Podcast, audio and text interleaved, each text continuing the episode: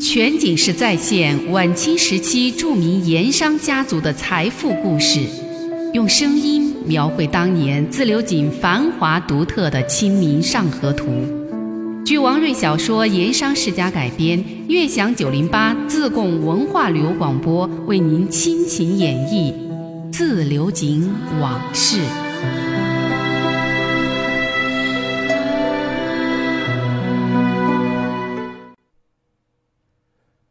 上一回说到，孙跛子、穆师爷、二莽娃一行人来到了省城，要和文子树一块儿想办法叫聂台高泽人改变主意，收回成命，不再让王朗云给借犯进省。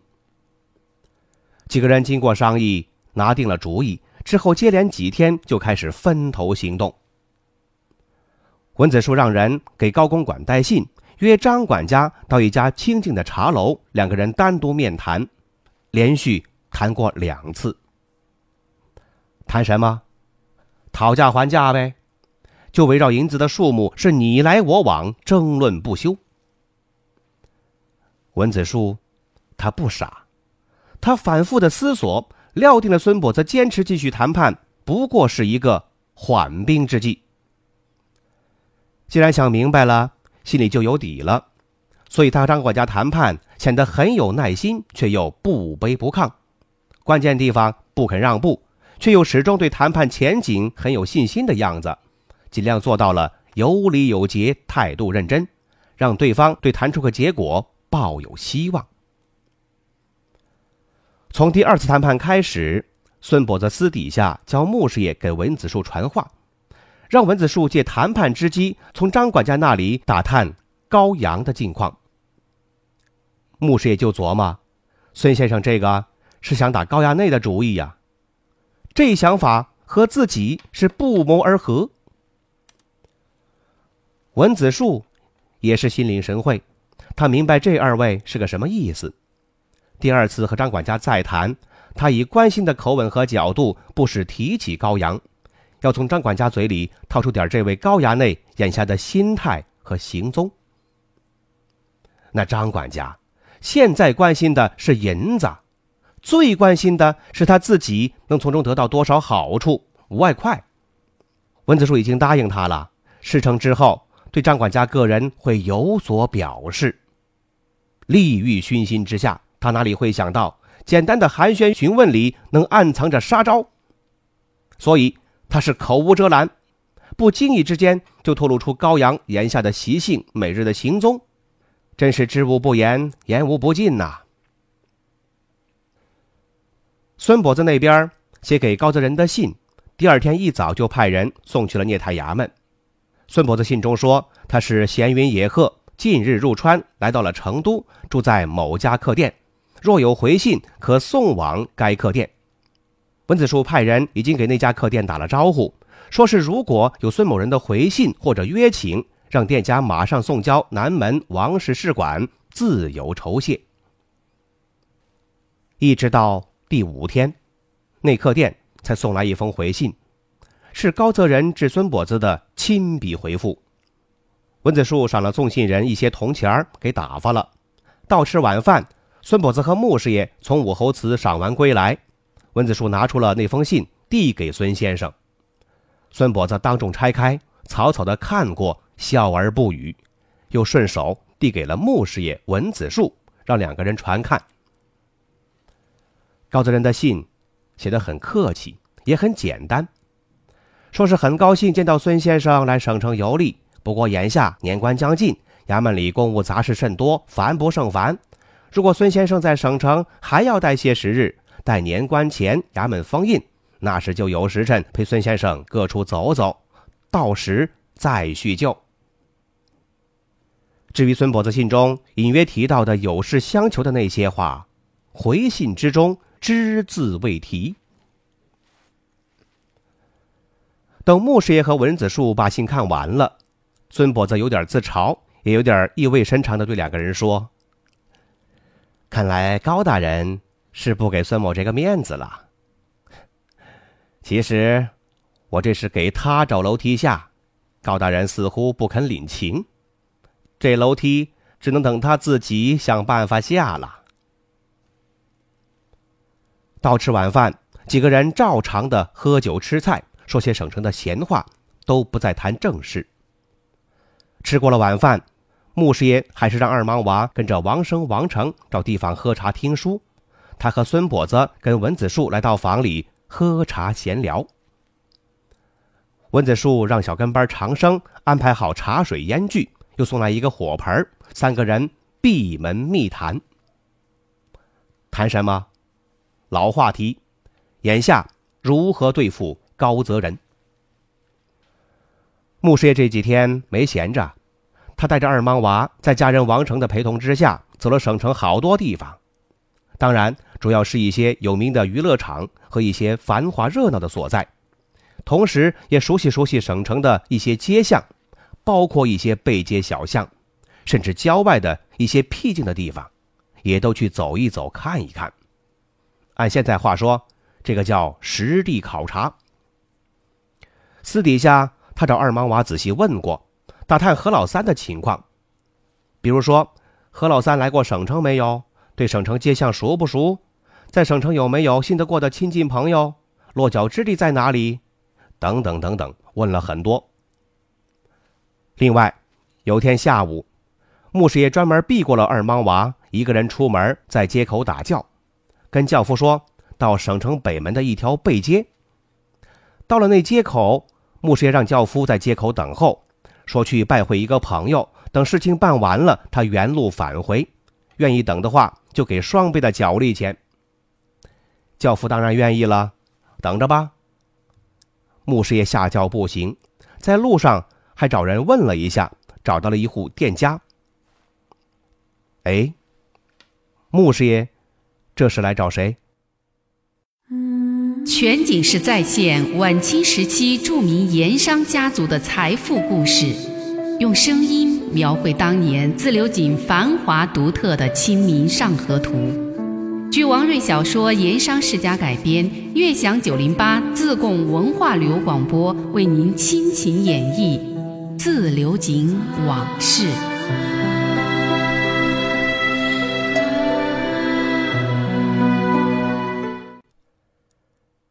原来呀，穆师爷这天来找的这个地址是那位李先生留给他的。就是那位，他在富顺金田寺救下的那位自称李先生的陕西会党领袖朱富明。后来朱富明不是到富顺县城福东来客店找他吗？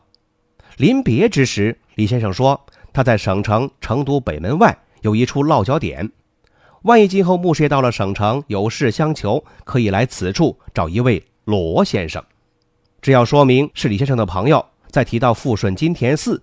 有什么事，只要说出来，自会有人相助。这个地方像是个货站，一楼一底的瓦房，屋后有一个院子，对着一些货，也有骡马牲口。穆师爷进来的时候，那位姓罗的先生正在柜台后边和一个年轻后生下象棋。穆师爷问：“这里是不是有一位姓罗的先生？”那人抬眼打量穆师爷，目光。深沉含蓄，又带点警惕。穆师爷一看这样的目光，似曾相识。当年他跑江湖的时候，在川黔边界鸡毛小店里碰到的那位劝告他回县城当送棍的贵州客，初见人时就是这种目光。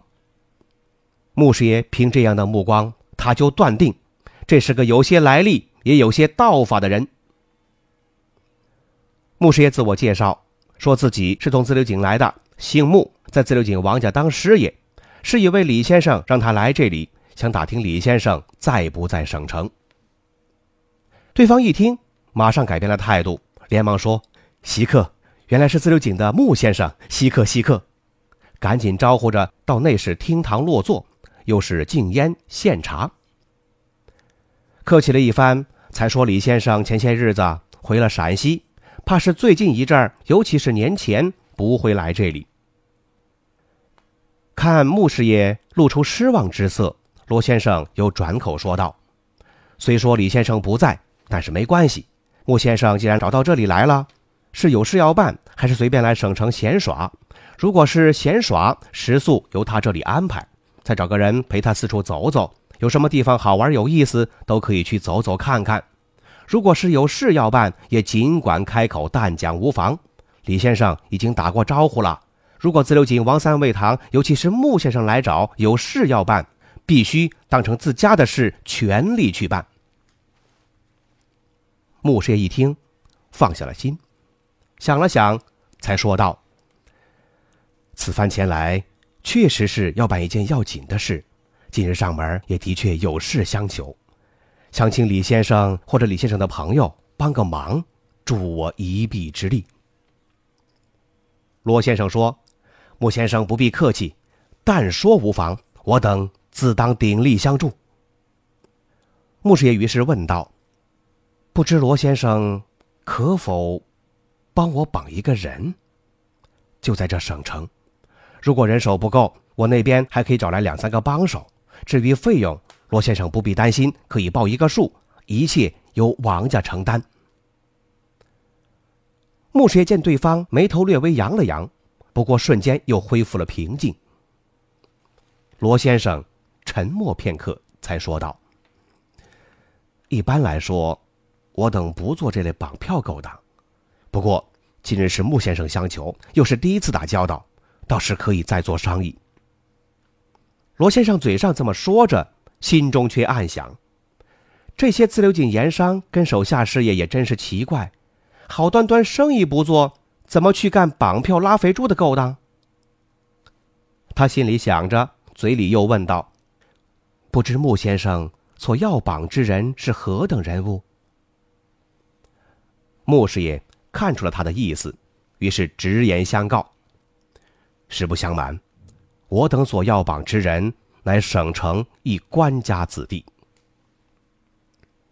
看罗先生脸色平静，似乎没有太大的反应，穆师爷才进一步的解释道：“也不怪我等多事，实在是当今官府欺人太甚。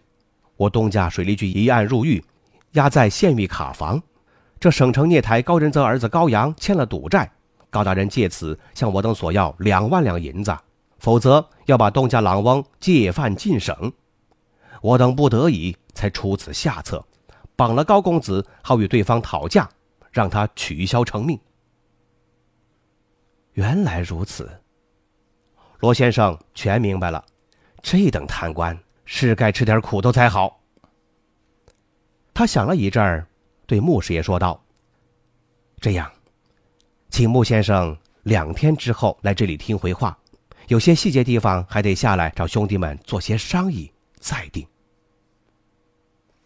两天后，穆师爷打交再来，果然得了回音。罗先生答复说：“此事可为，但最好再找两三个能干的帮手。至于费用，兄弟们说了，既是穆先生的事儿，也算是回报金田寺搭救李先生之恩，这是应该做的。所以说分文不取。”穆师爷赶紧说。帮手，我那里找两三个人容易。又说事成之后，送手下兄弟一点茶水费也是应该的。得到了肯定答复，穆师爷心中有了底。今天晚上和孙婆子穆师爷商议起来，他心里头就踏实多了。这天晚上，文子树、孙跛子穆师爷三个人闭门密谈。文子树先说了自己这几天和张管家接连几次谈判的情况。说是银子的事儿，到了一万八千两，对方就不肯再做松动，似乎这就是底价。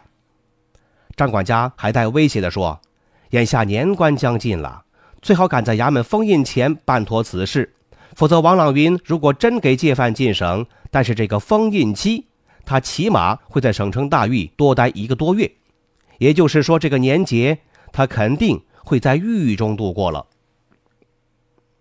文子树说完，孙伯子首先表明了态度。高大人和高家怕是被那一万八千两银子弄花了眼睛，已经分不清东南西北了。如此看来，再说也无益，是该想办法让高家清醒清醒了。穆师爷，你说是不是？穆师爷点点头，正是，高家财迷心窍。已经听不进除了银子之外的任何东西，是该收拾收拾了。文子树一听就知道，这两个人其实已经有办法了，才会说出这样的话。他就顺风扯旗，说：“确实该另寻对策。”孙跛子吞云吐雾，把烟抽了一阵儿，才开口说：“我想，还是该在高公子身上打主意。”穆师爷接口说：“孙先生说的不错，有道是解铃还需系铃人，高阳那孙子正是这个系铃人，正该从这个衙内下手。”孙跛子对穆师爷问道：“这几天想必对省城的一些所在已经有所了解，倒不知何处可以下手。穆兄又打算以何等人物出手？”穆师爷想了想说。这下手之地与下手之人，倒需慎重考虑。毕竟这是省城地方，不比州县。他喝下口茶，丢了一口枣在嘴里嚼了一阵儿，才向文子树和孙跛子说了他几天来认真考虑过的两套方案：一是让二莽娃回富顺叙州府走一趟，找何老三，带几位兄弟来省城来做；二是利用李先生这层关系，就近找一帮人来做。穆师爷又跟他们说了自己两次去北门那家货站联系罗先生的事儿，告诉他们罗先生已经答应出手相助，最后让他们一块拿主意，到底选哪一帮人来绑这个票。正如穆师爷所料，两个人都说选李先生这边出手更好。回叙州府找何老三，一来一去又得耽误好多天，而且何老三和他手下不一定熟悉省城地面。办起事来恐怕很难得心应手，李先生那边人马就在省城，轻车熟路，把握当然更大。事情就这么定了，让穆师爷第二天再去北门货站见罗先生，正式把事情托付给他，并且商议好行动的细节。至于文子树，孙伯子让他第二天还去高公馆约见那位张管家。就说这里已经初步答应了，出一万八千两银子，免王朗云借犯进省之类。不过这么大笔银子不是小数，还得回自流井向王家如今的当家人回报，这才能够最后拍板定夺。另外，这银子也得从自流井总账房那里把银票开了。这一来一去，少说也得五六天，多则七八天，让高家稍安勿躁，耐心等待。当然了。这，都是拖延时日的缓兵之计。全景式再现晚清时期著名盐商家族的财富故事，用声音描绘当年自流井繁华独特的《清明上河图》。据王瑞小说《盐商世家》改编，悦享九零八自贡文化旅游广播为您倾情演绎《自流井往事》。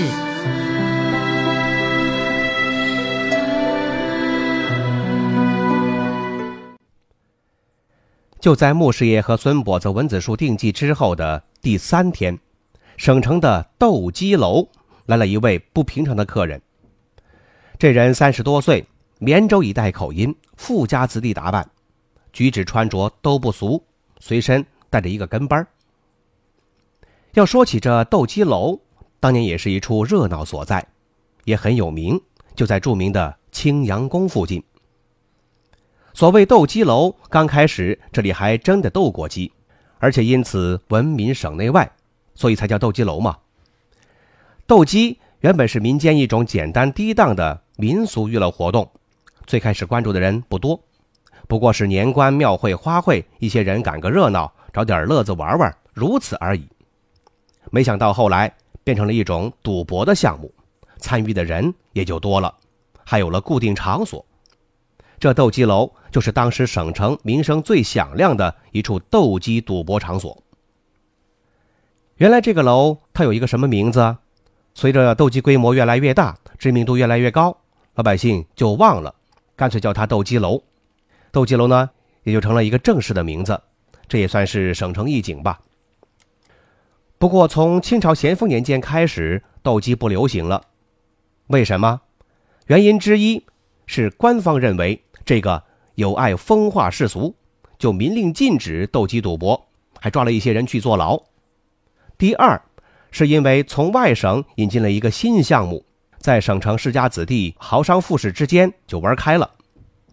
它和斗鸡非常相似，它的精彩和刺激比斗鸡是一点不差，但却是雅致的很多，也有趣的多。这就是斗蟋蟀，俗称斗虫。斗蟋蟀在中国那是有历史了，明代蒲松龄先生的《聊斋》。其中就有精彩篇章流传后世。斗虫不仅在民间有市场，就是一些达官贵人，甚至包括皇族、包括皇帝，都有人为他入迷成瘾，甚至是毁家败家的也是大有人在。当然，历朝历代斗蟋蟀之风盛行，主要是还在京城和江浙一带。为什么？原来呀，勇猛善斗的蟋蟀多数出自江浙一带。尤其是扬州蟋蟀，那是天下的上品极品，经常能打遍天下无敌手。所以江浙一带斗蟋蟀之风盛行。川内兴起斗蟋蟀是最近十来年的事儿，主要是太平天国战事兴起，江南地区，尤其是江浙一带一些富士人家，为了躲避战祸，就入川定居，其中多数就住在了省城了。他们这一来，就把有名的苏州评书、扬州妓女一块带来了，当然也包括斗蟋蟀的风气。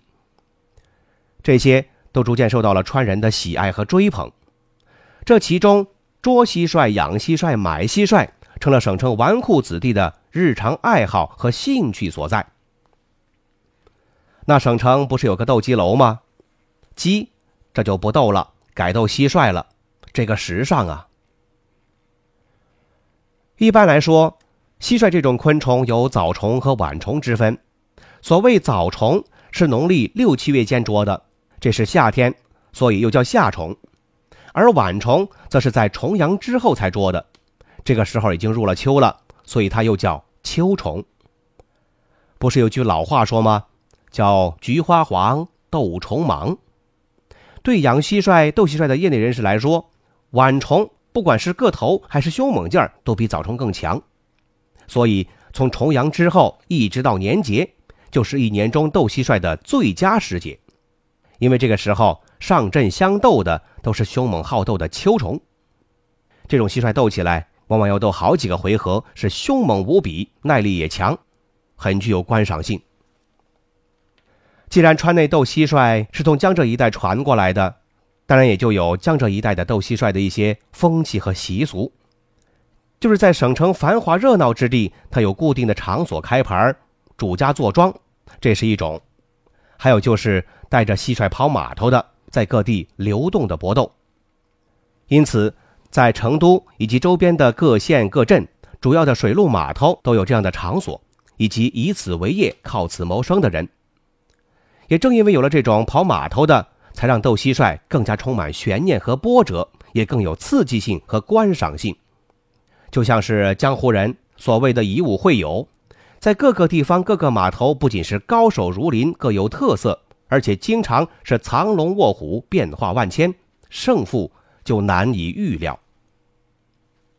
当然，当时最大也最有名的斗蟋蟀之地，就是省城的斗鸡场。省城周边的州县码头，乃至重庆，甚至远到武昌、九江、镇江、扬州，这些斗蟋蟀的名家都会经常在这里出没。不管是知名度还是人气，都是盛极一时。那么我们刚才说的省城斗鸡楼来了一位不平常的客人，那这位客人他是谁呢？咱们下回再说。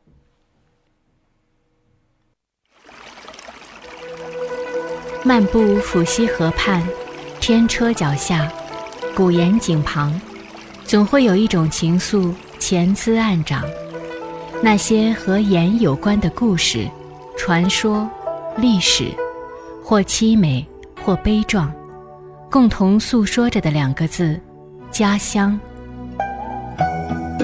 悦享九零八，话说自流井。